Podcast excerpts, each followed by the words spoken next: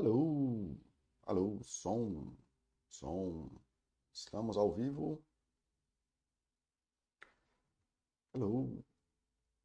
Deixa eu ver aqui se eu tô ao vivo, se tá saindo som. E aí, eu já começo o chat. Bom, galera, desculpa aí o, a demora. Eu não consegui abrir a sala lá do chat da Baster, que é onde a gente faz esses chats e pronto. Meu som aqui aparentemente está rodando, então vou mutar aqui. Se alguém puder me dar o feedback pelo YouTube de que eu tô, tá com som, a imagem tá ok, eu agradeço para não ficar falando sozinho. É... Enfim, desculpa aí a demora, porque eu não consegui abrir a sala do site da Baster hoje, e aí não consegui, demorou um pouquinho mais, resolvi fazer aqui pelo YouTube mesmo para não cancelar o chat, na pior das hipóteses, fica aí para vocês é, verem depois, quem não puder participar. Seguindo aí com a, o chat sobre relações que a gente está tendo, né? Então, falei sobre o que é uma relação. Ah, antes disso, né? Eu sou o Paulo, sou psicólogo clínico, sou moderador de saúde da, do site Baster.com, é, site de educação financeira, em que a gente fala muito pouco sobre investimento, finanças, na verdade, porque o que a gente ensina lá é muito mais qualidade de vida e aprender a viver bem enquanto você está na jornada de é, aumentar seu patrimônio, né? Então, nosso site é muito, nosso não, o site do Baster é muito mais preocupado aí com o desenvolvimento da pessoa, isso sim que vai gerar valor e vai gerar dinheiro para a pessoa e tudo mais. É, beleza, galera aí me mandando feedback que som e som imagem ok, então agradeço aí. Enquanto isso, vamos lá. Então, eu comecei essa série de relações, né, e queria falar sobre alguns temas, entre eles relações tóxicas, abusivas e narcisistas. É, não dei conta, fiz o primeiro chat sobre o que, que é uma relação é, positiva, né, o que, que é uma relação boa para uma pessoa, o que, que é uma relação de qualidade para a pessoa, é, relações saudáveis. Semana passada falei do que, que é uma relação tóxica, e aí a gente vai falar da evolução desse Pokémon, né, o que, que é uma relação abusiva.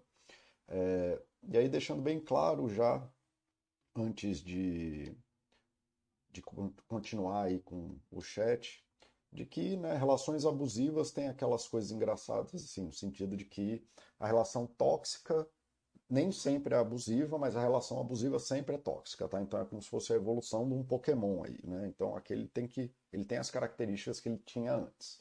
Então lembrando que tudo que eu falei na relação tóxica se aplica a uma relação abusiva, mas que é, nem toda relação abusiva, aliás, toda, toda relação abusiva vai ser tóxica, mas nem toda relação tóxica é abusiva, tá bom? É, deixa eu tentar fazer com a câmera ligada hoje, nem sempre eu consigo, mas vamos tentar. Tá bom? Se tiver aí um problema de imagem e som, vocês me avisam por causa da câmera, mas enquanto isso eu vou tentando levar aqui. E ok, vamos lá. E aí, começando, o que é uma relação saudável? Vocês podem voltar no chat de relações saudáveis, esse aqui é só um dos slides dele, é, mas é o slide que mostra quais são as características de que é uma relação saudável. Uma relação saudável é uma relação que favorece, né, a relação saudável, ela favorece o desenvolvimento de um ser humano. Né? Então você está em relações com pessoas que se importam com a sua existência, que conhecem a sua história, que falam seu dialeto, são capazes de perceber você, validam quem você é, seus sentimentos, suas emoções e oferecem apoio nos momentos difíceis de forma positiva para você se desenvolver como pessoa.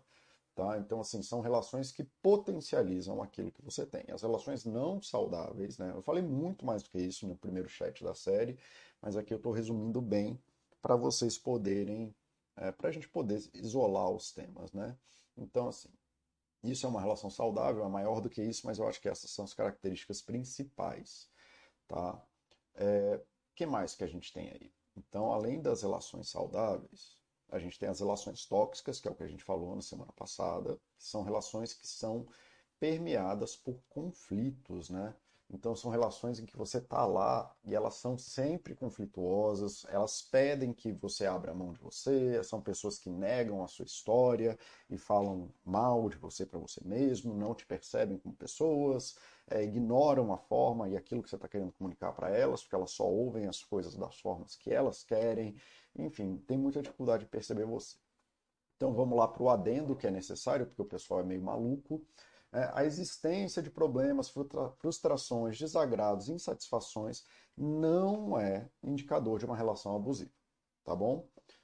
Relações têm problemas, relações são sobre negociações, são sobre ajuda mútua e tudo mais. Então, você estar frustrado dentro de problemas de relações, levemente desagradado, insatisfeito e tudo mais, não é o sinal de que você está numa relação tóxica, não é sinal de que você está numa relação abusiva. É sinal de que você está passando por um conflito de relação e talvez a relação acabe, mas isso não configura a relação como tóxica ou abusiva. Lembre-se, ninguém é obrigado a satisfazer todas as suas necessidades. Ninguém é obrigado a existir para te fazer feliz. Isso não faz parte das coisas. As pessoas mal conseguem fazer a si mesmos felizes, quiçá fazer os outros felizes e ter a obrigação de fazer é, você feliz. E nem sempre a pessoa tem a disponibilidade, habilidade ou possibilidade de atender às suas necessidades. Então, você estar com uma pessoa que não tem condições de atender às suas necessidades não configura uma relação tóxica. Significa que aquela pessoa não é capaz de atender às suas necessidades. E só isso, tá? Não tem nada mais acontecendo. Ok. Não adoeçam processos normais da vida por terem dificuldades numa relação. Muitas vezes relações acabam e isso não significa que elas deram errado, só pararam de dar certo. E quando para de dar certo, a gente vai e segue outro caminho. Mas isso não significa que a relação deu errada, significa que ela parou de dar certo e que as pessoas foram fazer outras buscas. Não adoeçam coisas naturais da vida, que são pessoas evoluindo para caminhos diferentes e seguindo outros caminhos ao ponto de que não querem mais fazer buscas juntas, tá bom? Muitas vezes, aqueles que reclamam da relação são aqueles que têm o padrão abusivo, ou na maioria das vezes é só uma pessoa infantil mesmo, tá? Mas entendam, assim, se você está reclamando muito da relação, a chance maior é que você seja a pessoa que está fazendo mal à relação. Tá bom?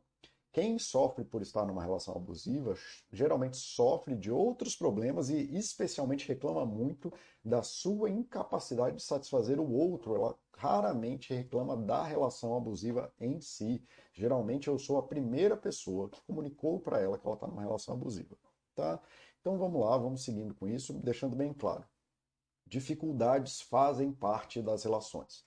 Transferir as suas necessidades para o outro é o primeiro sinal de que há algo errado com você. Ok? Então vamos lá, seguindo. Relações abusivas. A relação tóxica ela é uma relação em que esses, esses quesitos aqui que eu coloquei, eles existem, tá? Então você não é percebido como um indivíduo autônomo, a pessoa te percebe meio que como uma ferramenta da vida dela a transferência das responsabilidades individuais. Então, a pessoa transfere a necessidade de satisfazer as próprias necessidades para outra pessoa e cobra dela isso. Né? A, a pessoa que é abusada, que, que se vê na toxicidade da relação, geralmente é alvo de críticas muito fortes e com, costumazes quando não consegue atender às necessidades da outra pessoa. Os conflitos são constantes e impedem aspectos importantes da relação, como conversas, negociações, pedidos, etc. E abrir mão de si é condição para a manutenção da relação. Então, isso aqui é o que faz uma relação tóxica, né? Uma relação que quebra o indivíduo e transforma ele numa ferramenta daquela relação. Tá? Mas a relação abusiva, que é o tema do chat de hoje, ele acontece quando há controle efetivo da vida da pessoa. Tá? Isso é diferente. Então, assim, quando você tem um amigo que ele atende essas características aqui, e aí ele é teu amigo tóxico, tua amiga tóxica, teu chefe tóxico, sei lá. A pessoa tóxica que está numa relação contigo. É... Ela, ela pode fazer tudo isso né? Então ela pode ser uma, uma pessoa bem desagradável, mas bem desagradável mesmo, mas ela não obrigatoriamente tem controle efetivo da sua vida. Tá? Ela pode ser uma pessoa horrível, mas é isso. Tu fecha a porta, acabou. Você não atende o telefone, acabou. Você não precisa estar nessa relação. Tá? Numa relação abusiva, existe o controle efetivo. Partes estruturantes de uma vida estão sob controle de outra pessoa. Então não é só uma questão relacional de eu e você e você é um chato comigo, você é tóxico comigo. Coisas importantes da minha vida estão sob seu controle, tá bom? Então vamos seguir. Na dúvida, se você está em, em, dúvida o que, que é relação tóxica e o que, que é relação abusiva, né? Opa, eu errei aqui, então vamos acertar o slide. Provavelmente todos os outros estão errados também. Abusivas. Quem sabe faz ao vivo. Coisas ao vivo geralmente tem erros, é assim mesmo, tá, gente?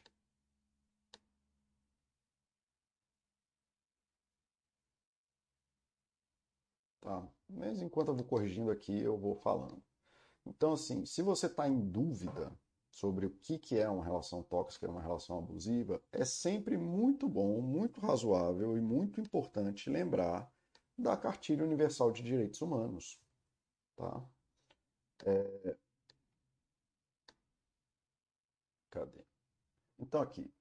Né, a Cartilha Universal de Direitos Humanos ela é aquilo que constitui o mínimo daquilo que a gente é como ser humano e do que, que a gente precisa preservar para a manifestação daquilo que a gente entende que é a humanidade como sociedade. Deixa eu carregar aqui, que tá hoje o treco tá lento aqui. Vai ficar carregando aí, daqui a pouco vai. Enquanto isso, vou ver se alguém conseguiu abrir aqui a sala para mim. Ainda não, aparentemente. Ok. Então, assim, todos os seres humanos são livres, são iguais em direito e dignidade. As pessoas são livres para tomar decisões, têm capacidade de liberdade para viver sem discriminação, direito à vida. Então, isso é uma característica muito grande das relações abusivas. A pessoa está constantemente. Aliás, isso é uma sem dúvida. Se a pessoa está sob ameaça da vida dela, é, claramente ela está numa relação abusiva. Tá? Nenhuma pessoa deve ser escravizada, então ninguém deveria ter que exercer ações contínuas sobre pena de perder a relação. Né? Se você não faz aquele trabalho, você vai perder a relação. Ninguém merece ser torturado psicologicamente, moralmente ou ou receber tratamento cruel fisicamente para estar tá numa relação. A pessoa tem direito de ser reconhecida como uma pessoa, eu sou assim, eu quero ser assim, e isso a gente precisa estar tá aberto a isso. Nós somos iguais, temos direito de acesso à justiça, então nós podemos procurar ajuda, nós devemos ser capazes de procurar ajuda quando alguma dessas coisas acontecerem errado. Ninguém deve ser preso arbitrariamente, então, muito característica de uma relação abusiva, que eu vou falar mais na frente, é a prisão social, às vezes física, às vezes moral, da pessoa ser trancada num quarto ou coisas do tipo, tá? Aqui o slide, acabei trocando os slides, então vou corrigir agora, tá? Deixa eu falar lá na frente do que, que vai vir, e aí eu volto nesse slide. Todas as pessoas têm direito a um julgamento justo, então muitas vezes numa relação abusiva, a pessoa não tem direito a, a um julgamento justo. O que, que quer dizer isso? O algoz dela, o abusador, ele se coloca constantemente como júri, executor e policial. Então a pessoa é o único critério de verdade possível para a relação. Né? Então o abusador ele é todo o, tudo aquilo que a gente tem na sociedade para fazer justiça vira né, a critério do do abusador. Ele é a única pessoa que pode estar certa, ele é a única pessoa certa, e obviamente isso não é justo, né? E ele decide quais são as punições. Então, você, na verdade, você não tem uma relação, você tem um autocrata, você tem um déspota, é, um monarca aí determinando a sua vida. Então, assim, à medida que você vai lendo os, o que, que é, e é por isso essa é a importância dos direitos humanos, é de você começar a ver que são, existem coisas que são inegociáveis na vida. Pessoas, assim, no mínimo, são tóxicas, se um autocrata, né, essa pessoa, um pequeno déspota, um imperador, um maluco qualquer, começa a executar isso com formas de controle na sua vida, acaba a sua vida, não tem uma forma de, de viver. Então, o direito à presunção é inocente, então a pessoa te acusar numa presunção de que você é culpado de coisas, que você tem é, defeitos morais que você nunca executou, etc. Proteção à vida privada e familiar, então outro mecanismo muito comum que eu vou falar mais na frente, da pessoa quebrar o seu acesso a social da sua vida privada, a pessoa está constantemente monitorando o que você faz, como faz e o seu acesso a outras pessoas, liberdade de, de movimentação e por aí vai. Direito de procurar ajuda em outros países, onde quer que seja, direito a uma nacionalidade, então também é comum, especialmente quando existem questões é, é, de imigração envolvidas, né, que a pessoa retém passaporte ou mantém o outro como ilegal quando poderia casar e passar a nacionalidade. É um direito a um casamento e à família, então privar a pessoa desse tipo de coisa, porque lembrando que relações abusivas nem sempre precisam ser com parceiro, pode ser com pai, mãe, tio, tio, eu vou falar isso mais na frente. É, te priva de ter propriedade, te priva de liberdade da busca de fé ou de prática religiosa, ou da transição de uma fé, né? então você acaba transitando de uma religião para outra. Liberdade de expressão, da participação em associações, grupos, acesso ao governo, à saúde, à segurança de Estado, é, ao trabalho, à, pro, à, proteção do desemprego, é, descanso, lazer e etc. Né? Busca da educação e outras coisas mais. Lembrando que, aí eu volto para esse slide que eu coloquei na ordem errada, tá? Os direitos humanos, de forma geral, eles não se referem a uma garantia explícita de que algo deve. Tem alguns direitos que sim, então o direito à segurança ele deve ser fornecido pelo Estado, o direito à saúde deve ser fornecido pelo Estado, ou pelo menos algum tipo de saúde ok? Mas de forma geral, não é o direito humano ele não diz respeito a que alguém deva fornecer isso para você. O que é uma quebra do direito é a quebra individual da busca, de você fazer uma busca no sentido da coisa, tá? E os outros direitos humanos é para não quebrar aquilo que é de integridade do sujeito. Então, direito à moradia, direito à alimentação, que é da busca de alimentação, da busca de fé e por aí vai. Então, por exemplo, é, na busca educacional, você é livre para procurar a educação que você quiser. Você não deveria estar numa situação em que a pessoa só namora com você se você for fazer medicina e depois fica te ameaçando ou coisas desse tipo. Tá? Você é livre para buscar a educação que você quiser, dentro da disponibilidade social, que aí, mais uma vez, o mundo não é obrigado a te trazer tudo aquilo que você acha que poderia ser bom para você, ou as coisas que você gostaria, mas você é livre para se alimentar da forma que você quiser. Isso não garante que o mundo deva fornecer para você pinole para você fazer pesto, coisas desse tipo, tá bom? Mas você é livre para se alimentar, fazer buscas de alimentação da forma que você bem entender. Tá? Então, se você está em dúvida do que é uma relação abusiva, do que é uma relação tóxica, coisa do tipo, a Carta Universal dos Direitos Humanos é uma boa lembrança do que a gente não está disposto, a, como sociedade, a negociar nesse sentido. Ok? É... Bom, Paulo Henrique, bom dia, Paulo Henrique, bom dia, Gustavo Mario, bom dia, Rosa, bom vê-la por aqui, querida, que bom que você está aqui, tá? Então vamos seguir. Aí, como eu disse, a, o que difere a, a relação tóxica da relação abusiva é a relação de controle. Existe mecanismo de controle efetivo, existe um controle efetivo atuando na relação. Os mecanismos de controle podem ser sociais ou individuais. Os sociais, eles são por mecanismos sociais que existem, que causam uma desbalança de controle, um desbalanço de controle na relação, né? Então, existem vários, eu vou falar mais na frente, mas existem vários dispositivos sociais que entregam poder a uma pessoa ou outra, mais do que uma pessoa ou outra, isso é normal da sociedade, para ser usados em contextos específicos. Mas o abuso social acontece quando a pessoa se vale desse poder, que é, que é de fato otorgado a ele por algum motivo, para obter vantagem em uma outra coisa fora do contexto em que esse poder é feito. E os dispositivos individuais, que por disposição de uma relação com uma outra pessoa, então isso acontece dentro da privacidade da relação, da individualidade entre as pessoas, uma pessoa consegue criar controles efetivos sobre aspectos da vida individual, daquilo que diz respeito à autonomia do outro. Tá? Então eu vou falar sobre os dois aqui. Tá? Vamos começar dos sociais, que são os mais comuns. Então, mais uma vez, Existem situações que as pessoas, por N motivos, têm mais poder que uma outra pessoa numa relação.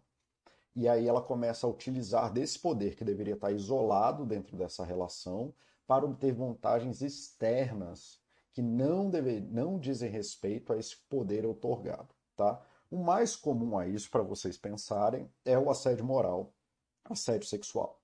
Tá? É uma pessoa que pode ser um chefe, um professor, um policial, profissional de saúde, pode ser orientador de faculdade, de, de mestrado, doutorado, etc, etc. Ou em situações de idade, onde existe uma presunção social de que a, o menor né, o menor de 18 anos, e especialmente o menor de 13 anos, né, porque aí ele é inclusive impúbere e ele é muito mais vulnerável socialmente, é, mas de que existe uma hierarquia social de que a pessoa maior de 18 anos é, tem alguns tipos de poder maior do que a pessoa de, de 18 anos. Então, tá?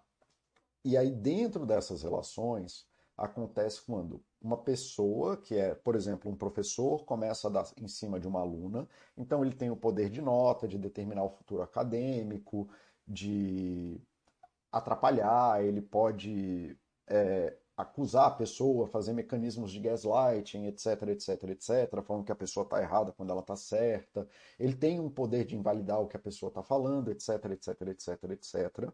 Mas tudo isso é permitido dentro do contexto educacional, em que as pessoas estão discutindo coisas educacionais, mas não dizem respeito à vida do aluno ou da aluna.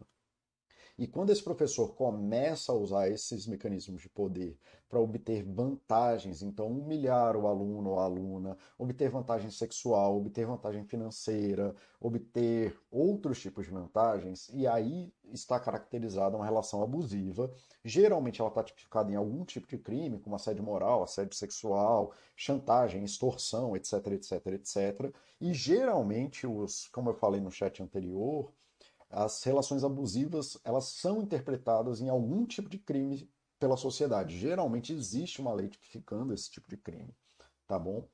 É, então chefes também estão nesse, nessa situação, policiais que podem é, usar o poder, né, de, especialmente para a pessoa estar tá em vulnerabilidade, e pedir vantagem financeira, pedir vantagem sexual, etc, etc. Profissionais de saúde, porque também lidam com uma coisa, com pessoas em situação de vulnerabilidade, podem se valer é, da disposição de vulnerabilidade da pessoa para começar a pedir acessos né, e pedir coisas do tipo um cara vai fazer uma cirurgia de boca e fala para a pessoa tirar o top, coisas assim.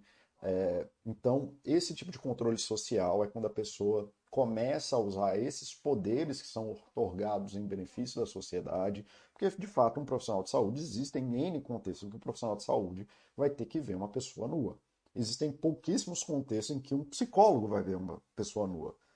Mas ele pode se valer dessa hierarquia e desse poder e de para poder exigir esse tipo de coisa da pessoa. Pode pedir fotos, pode pedir etc, etc, etc. E aí a gente entende que isso é uma relação abusiva, geralmente com infrações éticas, geralmente com né, nesse tipo de coisa que eu falei, de estar com informações privilegiadas da pessoa e começar a ameaçar ela, fazendo extorsão, assédio moral, sexual, etc, etc, etc. Tá bom? Então, mais uma vez, né, é, o que determina a relação abusiva é a vulnerabilidade da pessoa em relação ao controle efetivo que aquela pessoa tem de algum aspecto da vida dela. Então, no caso do professor, do futuro acadêmico, no caso do chefe, o futuro profissional, salário, demissão, no caso do profissional de saúde, porque a gente de fato pode, a gente tem tipos de informação e tudo mais que podem vulnerabilizar a pessoa, sem contar que a pessoa já é vulnerável pela natureza do tipo de acesso, idade, etc, etc, etc. E aí vem a pessoa maluca, enfim, ah, Paulo, eu tenho cargo de chefia e não posso me aproximar mas o funcionário, a funcionária, o aluno, a aluna, pode. Então, pessoa para, respira, e eu vou te dar aí uns segundos para você pensar no que você está falando. Enquanto isso, eu vou ver aqui se alguém conseguiu abrir a sala. Se não conseguiu, a gente vai seguindo aqui. É...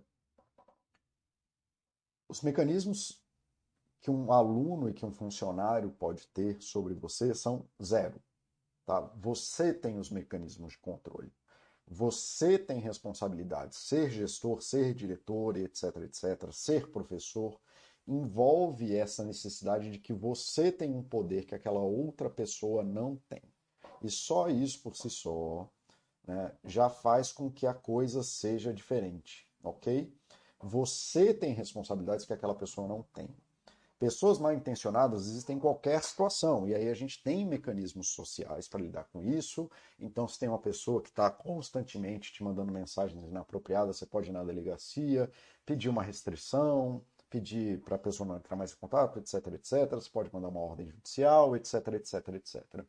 Mas quando existem esses mecanismos de controle, você tem controle efetivo sobre aspectos importantes da vida da pessoa, existe um desbalanço que bota a pessoa numa situação de vulnerabilidade. Tá bom? Então, você tem muito mais poder, você, chefe, professor, etc, etc, é, tem muito mais poder sobre a pessoa do que ela tem sobre você. E é isso que gera esse desbalanço, tá? Então não é a mesma coisa, porque essa outra pessoa não consegue fazer isso. Então, como diz o tio Ben, né, do, do Homem-Aranha, grandes poderes, grandes responsabilidades. Não quer a responsabilidade, saia do cargo, mas se você aceitou o poder, aceite a responsabilidade. Num caso de desconforto, se você for na delegacia e pedir uma ordem de restrição, ou for no RH e denunciar, não acontece nada com você, querido. Se a pessoa for lá, ela pode perder o um emprego, etc, etc. A outra pessoa tem tudo a perder né, quando ela não tem o poder efetivo e você tem. Pare com o exemplo de gente maluca. Tá? Então pare de colocar igualdade onde não tem igualdade, porque essas situações de assédio moral e assédio sexual naturalmente são situações em que não há igualdade. Então parem de inventar coisa maluca, ok? É... Eu acho que o vídeo está travando. Eu vou ah, não, tá. O vídeo está travando, mas o, o áudio está indo, pelo que eu entendi, então vou continuar aqui com a câmera aberta. Se alguém achar que é melhor desligar a câmera, me avisa aí, mas a priori o áudio está indo. Tá? Ok. Então vamos lá, a gente falou do controle social, então saibam que se alguém está usando um, um mecanismo de controle que é otorgado pela, otorgado pela sociedade, que nem esses que eu comentei, para obter vantagens de você, você está numa relação abusiva, possivelmente você está numa situação em que você pode ir na delegacia, você deveria falar com um advogado, você deveria conversar com outras pessoas sobre esse tipo de coisa que está acontecendo na sua vida, para entender quais mecanismos sociais de proteção você pode acessar para se proteger desse tipo de situação. Ok? É, aparentemente não conseguimos abrir a sala ainda, então vamos continuando por aqui. É, ok. Os mecanismos de controle individual, eles são variados e menos explícitos. Geralmente são difíceis de ver socialmente devido à privacidade do lar ou à privacidade da relação. Como geralmente as relações abusivas que estão em controles individuais, então existe um indivíduo, não um mecanismo social agindo, nesse, criando esses mecanismos de controle, é muito difícil de ver porque eles não são explícitos socialmente, eles acontecem na privacidade do lar ou na privacidade de relações. Tá? Então, daí vem a Maria da Penha, que é uma lei que é específica para mulheres, mas que vai ajudar a explicar isso que eu estou tentando falar. A Lei Maria da Penha acontece na, foi determinada na Lei 11.340 de 2006. Então, são coisas que acontecem no âmbito da unidade doméstica. Compreendida, o que é uma unidade doméstica? É um espaço de convívio permanente entre as pessoas, com ou sem vínculo familiar, inclusive as esporadicamente agregadas. Então, são pessoas que estão vivendo num espaço permanente, num espaço de convívio, então, como uma casa, como emprego, etc, etc, etc. Tá? É, de forma constante, inclusive aquelas que aparecem de forma esporádica, então que vêm, mas estão constantemente naquela situação, mesmo que por um tempo determinado.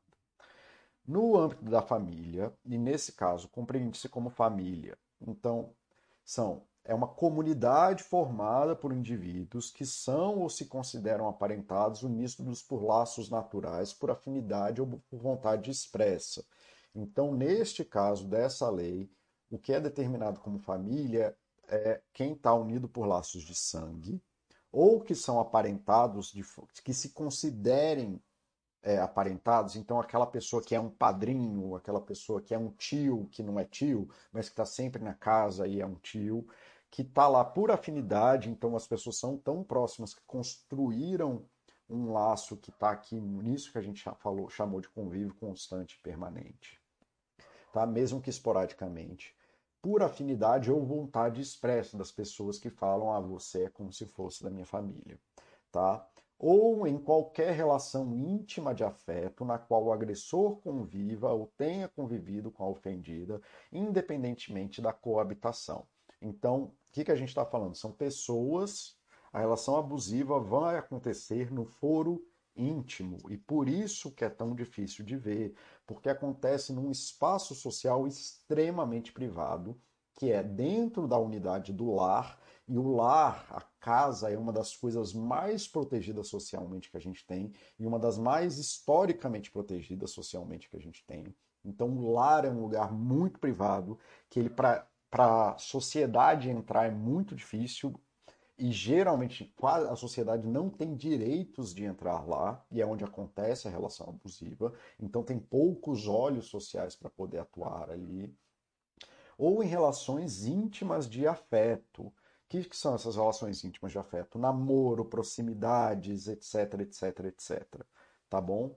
Então, assim, é, é outra coisa que é extremamente privada na sociedade. Então, quando esses mecanismos de controle social acontece, acontecem socialmente, é muito, muito, muito difícil é, você conseguir atuar dentro dessas situações, porque não há uma vista é, social para. Tá chegando um monte de mensagem do Gustavo, aparentemente eles conseguiram abrir a sala e eu vou tentar ir para lá para poder ver o chat da, do pessoal da Baster também. Tá? Vou deixar aqui tentando abrir enquanto isso.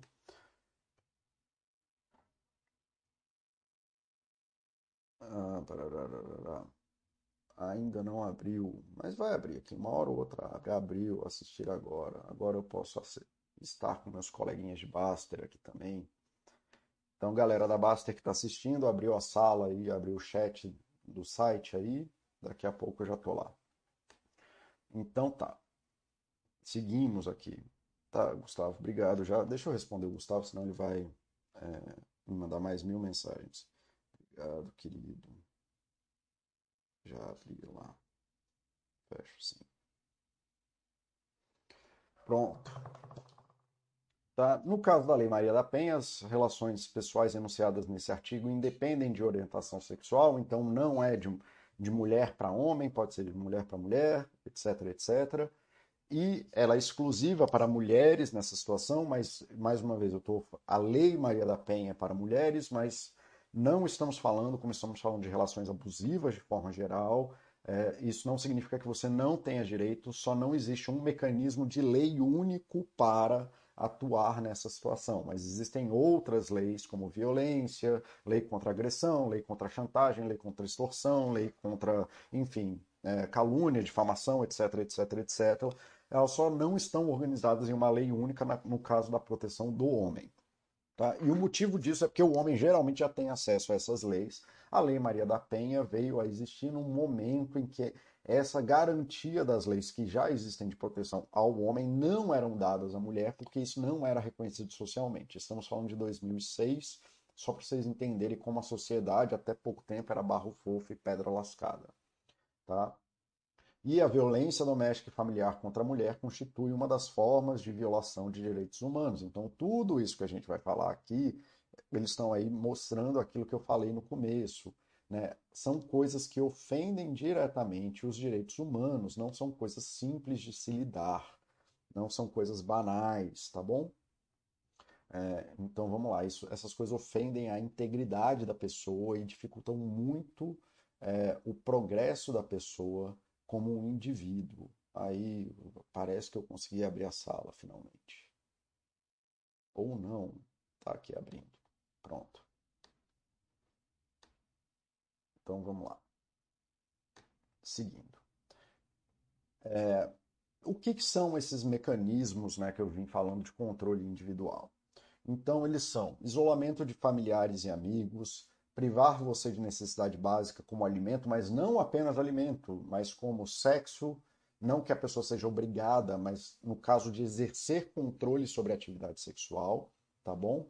É, ir ao banheiro, é, banho, uh, sono, etc, etc. Monitorar seu tempo, fazer controle efetivo de como que você gasta seu tempo, monitorar você por meio de ferramentas de comunicação online ou espionagem. Então, desde o crime da invasão da privacidade, botar um aplicativo no seu é, celular ou no seu computador para ficar espionando aquilo que você faz, até o stalking, que é ficar perseguindo você online, é, ou fisicamente, né? É a perseguição mesmo, e aí de novo, né? Aqui a gente não está mais falando de Maria da Penha, a gente está falando de mecanismos de controle de uma relação abusiva que sempre vai cair na Maria da Penha, mas a Maria da Penha é só para mulher, mas a relação abusiva pertence a todas as pessoas, tá? Então, monitorar você por meio de ferramentas de comunicação online ou espionagem, assumir o controle de aspectos da sua vida cotidiana, como aonde você pode ir, com quem você vai, com quem você pode ver, o que você pode vestir, quando dormir, etc. Né? Quando dormir está aqui, quando dormir está aqui nas necessidades básicas privar você de acesso a serviços de suporte, como serviços médicos, então impedir que você faça acesso à saúde, é, impedir que você vá ao médico, ao psicólogo, ao ginecologista, ao urologista, etc, etc, etc. Colocar você repetidamente para baixo, como dizer que você não vale nada, e voltamos ali né, na coisa que eu falei do começo, de que a relação abusiva é sempre tóxica, mas nem toda tóxica é abusiva.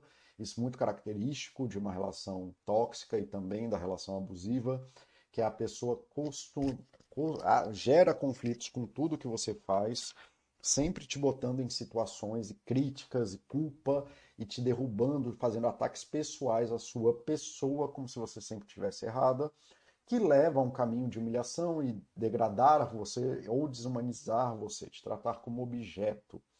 É, eventualmente controle financeiro ou fazer ameaças ou intimidar você. Fazer ameaças envolve é ameaçar você fisicamente, ameaçar a sua vida, ou a pessoa mesmo, ou ameaçar seus parentes, amigos, etc. Ah, se eu encontrar com esse cara, eu vou enfiar porrada nele no meio da rua. Ou a pessoa ameaçar assim, eu vou me matar, a pessoa fazer ameaças constantes, constantes de que ela vai se matar, de que ela vai ter uma crise, ou de que ela vai se cortar, ou vai se machucar, se você não fizer aquilo que ela quer. Tá?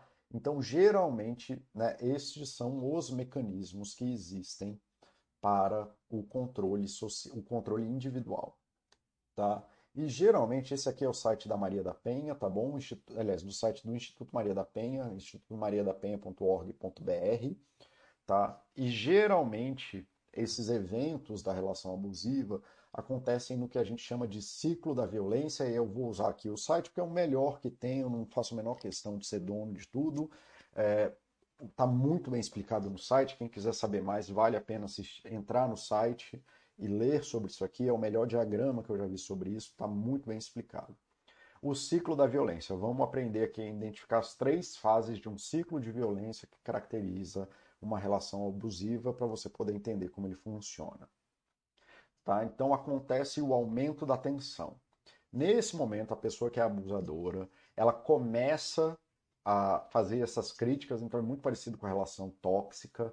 Ela passa a criticar, irritar, começa a ter é, variações emocionais muito intensas, começa ali quase aquilo que eu descrevi dentro de uma, do que, que é uma relação tóxica, começa a fazer atos de ameaça, destruição de objetos, é, romper ali, começar a fazer ataques no psicológico e no físico da pessoa. Nesse lado, a pessoa que é abusada tenta ficar ali no manejo, né, evitando que o agressor, evitando que cause mais explosões, tá bom? Então, pode ser isso, pode acontecer em qualquer uma das coisas que eu falei aqui, né? Então, é, cadê? a pessoa vai ficar irritada porque você está encontrando muitos seus amigos ou seus familiares, ou começa a ficar chateada com as tuas rotinas e com as tuas. Você está comendo demais, começa. Isso ainda de forma leve. E isso vai aumentando a tensão gradativamente. A pessoa que é abusada, ela fica negociando e sentindo tristeza, angústia, ansiedade, medo, desilusão. Lembra que eu já falei no começo do chat, falei no outro chat, que a pessoa que está na situação de abuso, ela não fala assim, ah, minha relação é uma bosta, ela se sente triste, angustiada, com ansiedade, medo e desilusão na sua vida, não em relação a, não com a relação. Ela tende a negar a relação, que vai, segue com o que eu falei mais cedo, esconde o que está acontecendo das pessoas próximas e fica se culpabilizando para justificar aquilo que o abusador faz.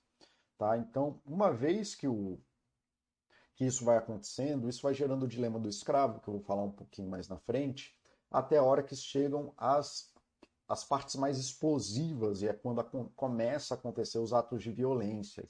Né? Então, o, a pessoa que é abusiva perde o controle total. Isso leva ao limite do, do, ato violento, seja ele qual for, não obrigatoriamente só esmurrar ou bater e tudo mais.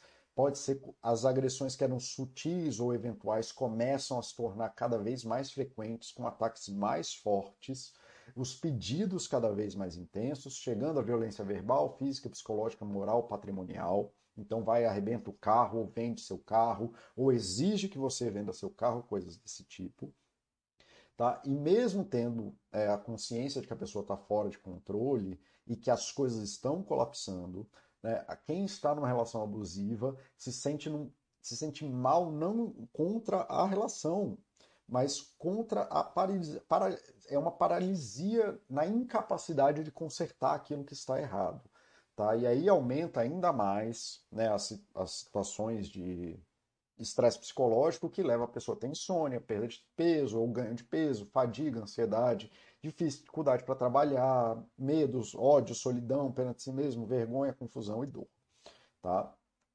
Nesse momento, é, ela pode tomar decisão, assim, seria um ótimo momento para pedir ajuda, etc, etc, etc, mas não é o que acontece geralmente, porque, de novo, a coisa é um ciclo, né? Mas se você quer, se você está nesse lugar, entenda, você precisa é, pedir ajuda, né? E nessa situação, quando acontece essa explosão e que a agressão se torna muito latente, é, desde ao ponto, às vezes, trancar a pessoa dentro de casa, impedir que ela saia, é, restrição é, isso, fisiológica, de impedir que a pessoa coma efetivamente, não é mais crítica, impedir que a pessoa acesse comida e coisas assim, é, esse deveria ser o sinal de que a pessoa deveria pedir ajuda, mas em caso que ela não pode pedir ajuda, chega até o ponto do suicídio, do autoextermínio. Né?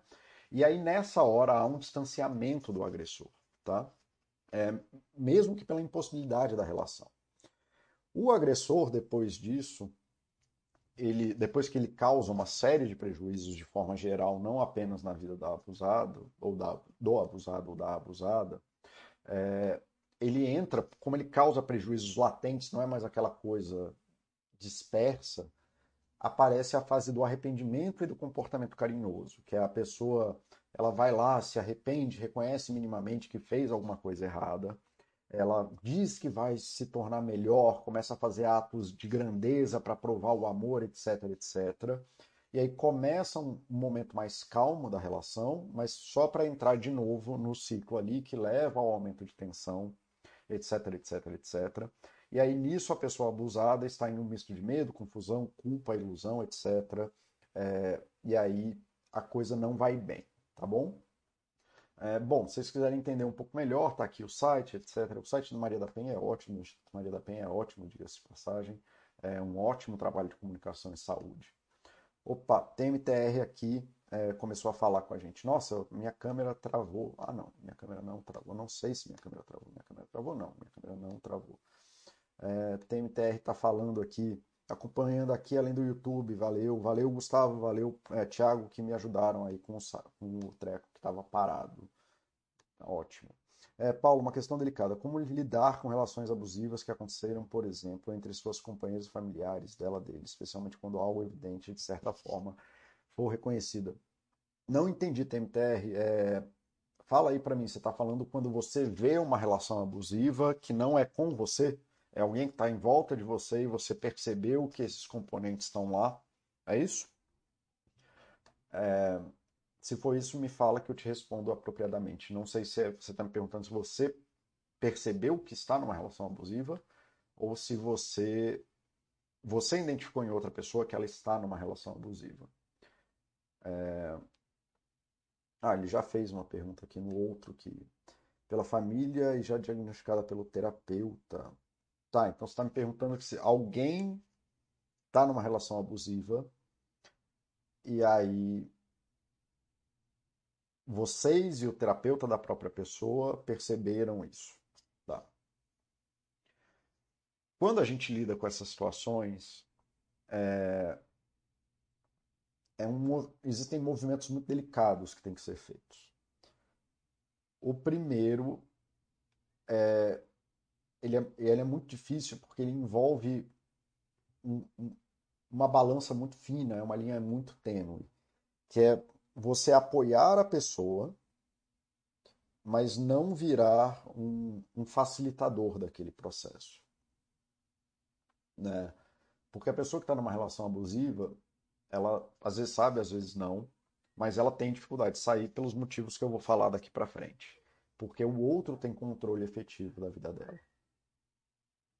Né? E é, esse é o ponto. A pessoa, se uma pessoa tem controle efetivo da sua vida, como que você vai sair disso? Né? É muito difícil sair. Então existe existe até uma forma de você lidar com isso, que a primeira parte é da do reconhecimento da outra pessoa. E esse é um pedaço que pode, sei lá, durar um dia ou pode durar meses, anos, é que é trabalhar com a pessoa o reconhecimento em que ela está numa relação abusiva. É... Porque sem reconhecer é muito difícil. Né? Se ela não consegue ver que ela está numa relação abusiva, se torna muito difícil ela perceber os mecanismos de controle. E é um dos motivos que eu estou fazendo esse chat, porque eu espero que alguém que esteja numa situação dessa é, possa identificar alguma coisa que está aqui e tal, e falar assim, cara, eu preciso rever algumas coisas na minha vida. Então, o primeiro estágio não é, é você falar né, e começar a comunicar para a pessoa o que, é, o que é uma relação abusiva e que ela está em uma, e ajudá-la a identificar na vida dela o que é este padrão abusivo. Tá? No consultório, eu. No consultório, não. Dando supervisão, só para você ter noção, é um movimento muito delicado, porque a gente tem a obrigação profissional de comunicar isso para a pessoa. E muitas vezes ela não quer aceitar. E aí a gente comunica isso né, no consultório quando eu estou dando supervisão. Né? Então isso é uma dor que acontece com os profissionais de saúde. E eles, às vezes os profissionais de saúde têm medo do paciente abandonar a terapia e não não receberem ajuda. Então, às vezes, fica nesse dilema de fala para a pessoa ou não fala que ela está numa relação abusiva. O problema é que se você não comunica isso para a pessoa, ela nunca vai ser capaz de ver. Então, a parte importante, um, é comunicar para a pessoa que ela está numa relação abusiva. E para isso você precisa ser uma pessoa que tem abertura com ela, você precisa estar tá aberto a receber essa demanda dela e ajudar essa pessoa a identificar é, quais são as coisas na vida dela que fazem parte desse guarda-chuva que a gente chama de relação abusiva. Aí, uma vez feito isso, quando você começa a ver quais são esses mecanismos de controle, é, você começa a conversar com a pessoa sobre quais são as possibilidades reais da vida dela, para que ela faça uma, um movimento. Então, às vezes é arrumar um emprego, às vezes não é nem isso, às vezes é é fortalecer a pessoa para conseguir comprar uma briga com o abusador para que ela permaneça no emprego ou arrume um emprego, para ela começar a ter independência financeira. Então, assim, são movimentos muito delicados, TMTR, que envolvem muito a idiosincrasia de onde a pessoa está dentro dessa relação, o quanto que a vida dela está quebrada. Às vezes ela precisa só de. Ela não sabe, como essas pessoas não pedem ajuda. É, muitas vezes o movimento que eu faço, o primeiro movimento que eu faço é de comunicar à família, ou se a família for um lugar de apoio. Para uma família começar a poder olhar para isso junto com a pessoa e para a pessoa saber que ela tem para onde correr, porque se já houve controle da habitação e a pessoa não tem capacidade de morar em outro lugar, a gente precisa abrir essa opção e muitas vezes a conversa fica sobre, ok, né, você não vai morar debaixo da rua, você é capaz de sair de casa, quais são as suas opções? Em alguns casos, é ir lá e fazer a mudança junto, protegendo a pessoa do agressor, porque a pessoa tem medo de se fizer uma mala, o agressor vai dar um tiro nela, coisas do tipo. É, então é, é um trabalho muito de apoio social e de desenvolvimento dessas estratégias de apoio social. Eu não consigo te falar qual é o manual bonitinho, porque não tem um manual e depende muito de uma pessoa, de pessoa para pessoa. Por exemplo, um dos maiores pontos de vulnerabilidade que uma pessoa numa relação, uma mulher numa relação abusiva tem, que, que são relativos a, a, por exemplo, sair de casa, é a presença de filhos. Porque a mulher que está numa relação que ela está apanhando, por exemplo, ela não vai sair de casa com dois filhos e vai morar onde? Debaixo da ponte, se não tem família? E aí é para isso que existe o mecanismo social das casas de apoio e casas de transição, onde a mulher pode ir para essa casa é, e, e, obviamente, aí vai ter a, a restrição do agressor de estar nesse lugar, etc, etc, etc. E ela pode fazer esse movimento de proteção dela e dos filhos nessa casa de apoio, que não. Ah, mas é um lugar maravilhoso, não é o que eu queria? Não, não é o que você queria, mas é um lugar onde você pode desenvolver essas potencialidades e esses novos acessos sociais. Então, muito para sair de uma relação abusiva é de controle de mecanismos sociais que ajudem a prevenir, a, ajudem a proteger a pessoa do agressor e que diminuam os fatores de controle que a pessoa, que o agressor tem dela.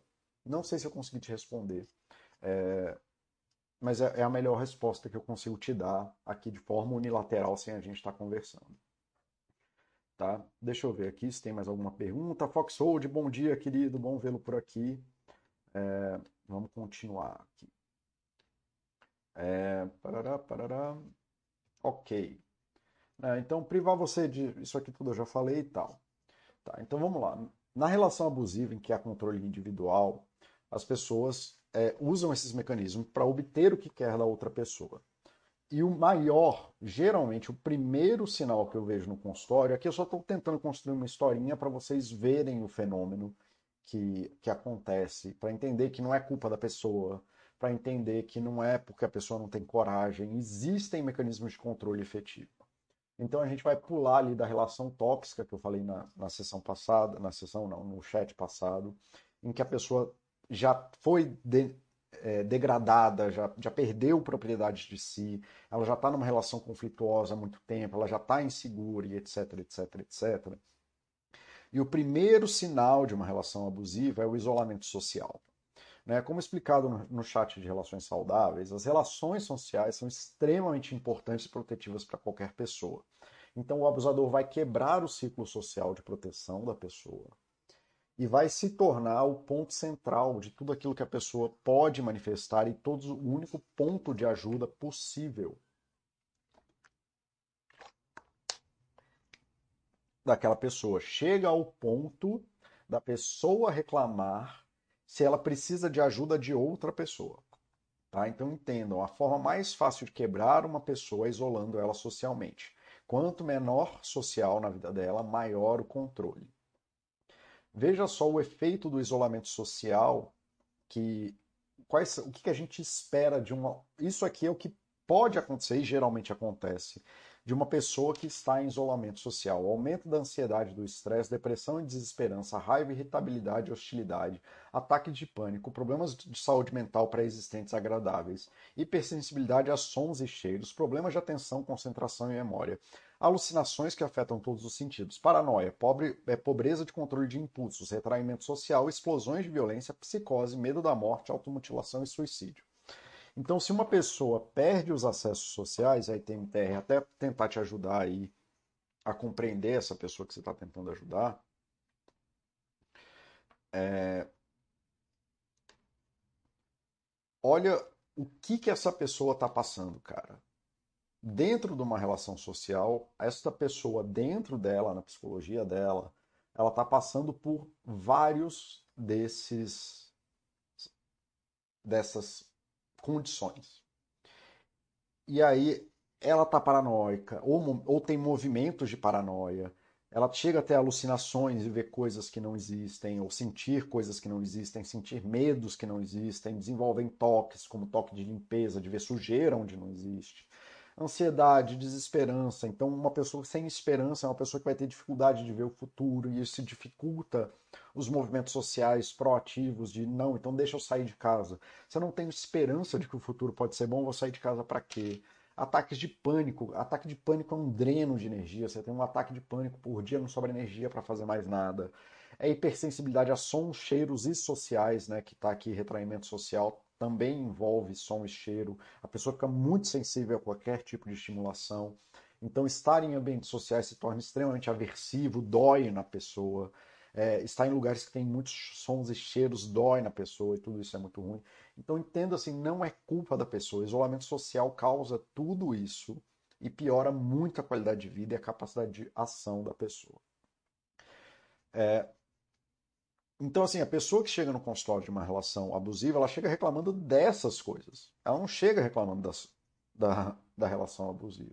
É parte do processo terapêutico a pessoa começar a juntar Lé com Cré, que ela tem raiva de não conseguir fazer coisas na vida, mas porque ela está ansiosa e estressada, porque ela está ponderando sempre o medo do marido, da esposa ter um ataque ela tá com desesperança porque ela vem gastando uma energia louca, louca assim, uma coisa fora. Ah, é desesperador ver o tanto que a pessoa se joga naquela relação, que é uma relação que não dá em nada, porque ela está tentando controlar o marido, a esposa, sei lá, o tio, etc, etc, etc. E a pessoa é um descontrolado emocional, não há nada que ela pode fazer. Ela gastou toda a energia dela, então ela não tem mais esperança de que ela consiga fazer nada na vida, e etc, etc, etc. Só para dar alguns exemplos aqui. Tá?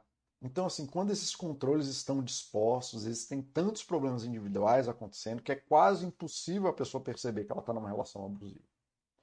E sem a proteção social, se torna muito mais fácil para o abusador fazer o controle efetivo da rotina e do tempo da pessoa. Por quê?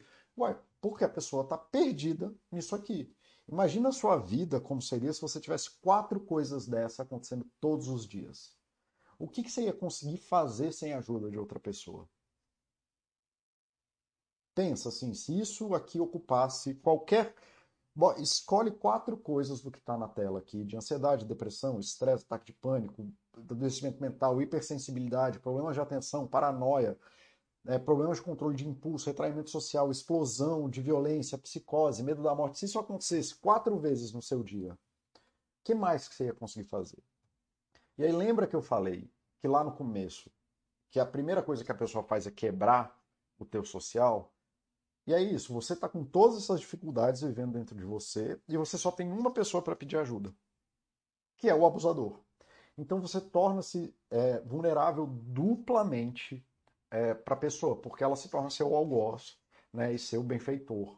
A pessoa se torna vulnerável socialmente ao abusador e dependente do abusador para realizar atividades cotidianas, constantemente precisando da aprovação, validação, incentivo do abusador, que é, em primeiro lugar, a pessoa que quebrou a vida dela. Então, assim, existe isso. E aí qualquer atividade sem o abusador se torna extremamente pesada ou complexa. Então, nessa hora, a pessoa quebra o social, se torna o centro da sua vida, porque ela se torna capaz de fazer qualquer coisa com você, porque ela necessita da sua aprovação, porque senão ela, ela está no meio desse turbilhão aqui que eu falei, sozinha. E, cara, passar por qualquer uma dessas coisas sozinho é extremamente difícil. Tá? Então, de forma geral, a pessoa acaba caindo no dilema do escravo, que é o que eu falei mais cedo. Devido aos constantes conflitos, a pessoa que está sendo abusada tem uma privação total de necessidades. Né? A pessoa não consegue mais.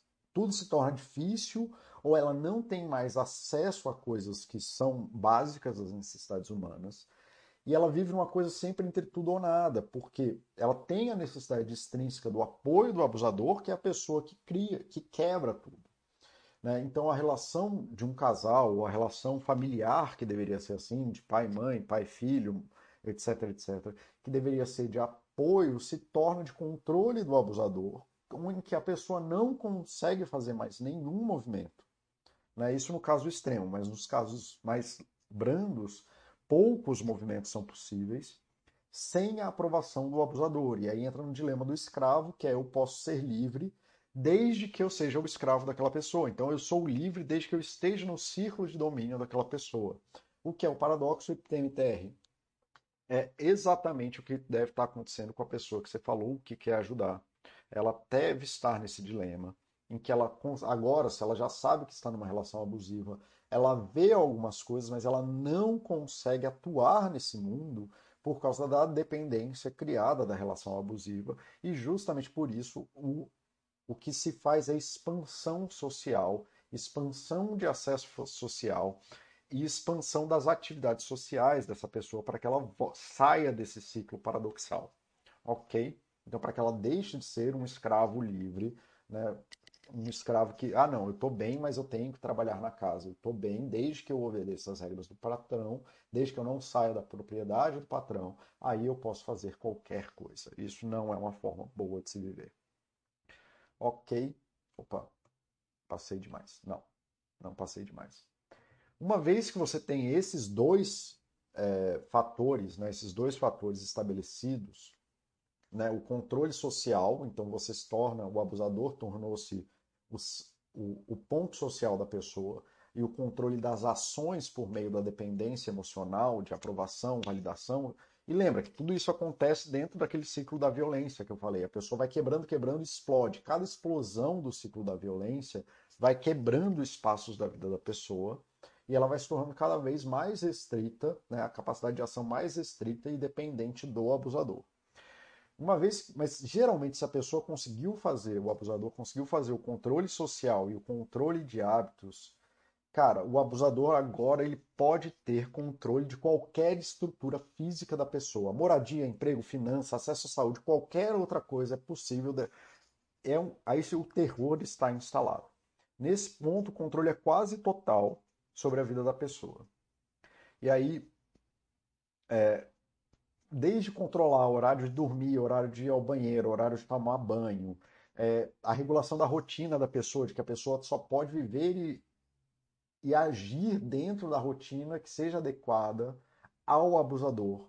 Exigências de fazer modificações corporais, como plásticas ou como piercings, tatuagens, é, qualquer coisa desse tipo. Porque a, a cara, você estar isolado dentro de uma relação e dentro desses conflitos psicológicos que aparecem por conta do isolamento social e você só ter essa pessoa é um controle absurdo. Assim, a pessoa pode, se ela pedir para arrancar um dedo, é capaz que arranque. Né? É, condicionalidades para executar tarefas cotidianas. Então, assim, é, complicações para ir para o emprego. Pra, você vai para o emprego, mas você tem que me responder a cada duas horas. Você vai sair, mas você tem que atender quando eu te ligar. E se você não atender, vai ter punição quando chegar em casa controle financeiro, exigir que faça dívidas ou gastos extraordinários com frequências, me dá isso o dinheiro porque eu vou comprar um carro, porque eu vou comprar sei lá o quê, ou exigir continuamente que a pessoa faça dívidas ou sei lá, um, uma forma mais simples, mais branda, é quando existe um mecanismo que é muito sutil até, e é muito difícil de ver, porque na vida de Instagram tudo é maravilhoso, né? Então, um dos parceiros da relação tem alta capacidade econômica, então ganha muito dinheiro, e o outro ganha menos, mas é, é simbólica, é, é proporcionalmente menos relevante, assim, 30% do que o outro ganha, 40% do que o outro ganha. E o abusador, ele exige que a pessoa faça gastos no padrão de vida que ele é capaz de executar. Então essa pessoa, ele não pede que a pessoa faça dívidas, mas ele exige que a pessoa viaje para a Europa duas vezes por ano, pagando as próprias passagens pais e mães que exigem que os filhos é, paguem coisas para eles fora das capacidades de ação financeira que eles têm, entre outros, e parará. Então, assim, é, existem N mecanismos. O gaslighting é um desses, onde a pessoa, o abusador, começa, como ele tem controle efetivo da vida da pessoa e do que, que a pessoa é capaz de fazer, ele começa a botar em xeque a própria a sanidade da pessoa. Gaslighting é um termo que veio de um livro em que o cara ficava. O nome é gaslight porque ele ficava mexendo na, na intensidade do gás que saía da luz, né? Que fazia. Na época que luz ainda era gás, né? Era lampião de gás. E ele ficava trocando a intensidade do gás, e a esposa dele que estava trancada em casa falava: Uai, a luz está mais fraca. Ele não. Aí depois ele aumentava a luz: Não, a luz está mais forte. Ele não, você está vendo coisa, você está vendo coisa, você está vendo coisa. Até a hora que a mulher endoidou né? Porque o cara foi quebrando a capacidade dela, a própria credulidade dela nela mesma. Então, o cara cria, sei lá, um milhão de mecanismos lá que vai fazer a pessoa ser demitida. Aí a pessoa é demitida e ele fala que é culpa dela, né? A, pessoa entrou num acidente de carro que claramente é culpa de um terceiro que bateu e o cara, ah, mas é porque você é desatenta e não sei o quê. Então ele vai atacando a própria capacidade da pessoa de agir no mundo, tá? E tudo isso vai gerando retroalimentação de cada um desses efeitos. Né?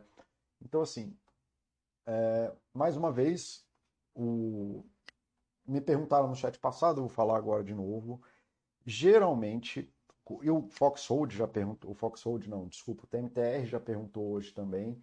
É, geralmente nessas relações, o que a gente precisa para romper essas relações é de um processo de individuação, que é isso que eu comentei com o TMTR mais cedo, de restaurar a atividade social da pessoa. A atividade social não é ir no parque, gente. É restaurar a capacidade de ação, quebrando a dependência amálgama que existe entre a pessoa abusada e o abusador. Tá?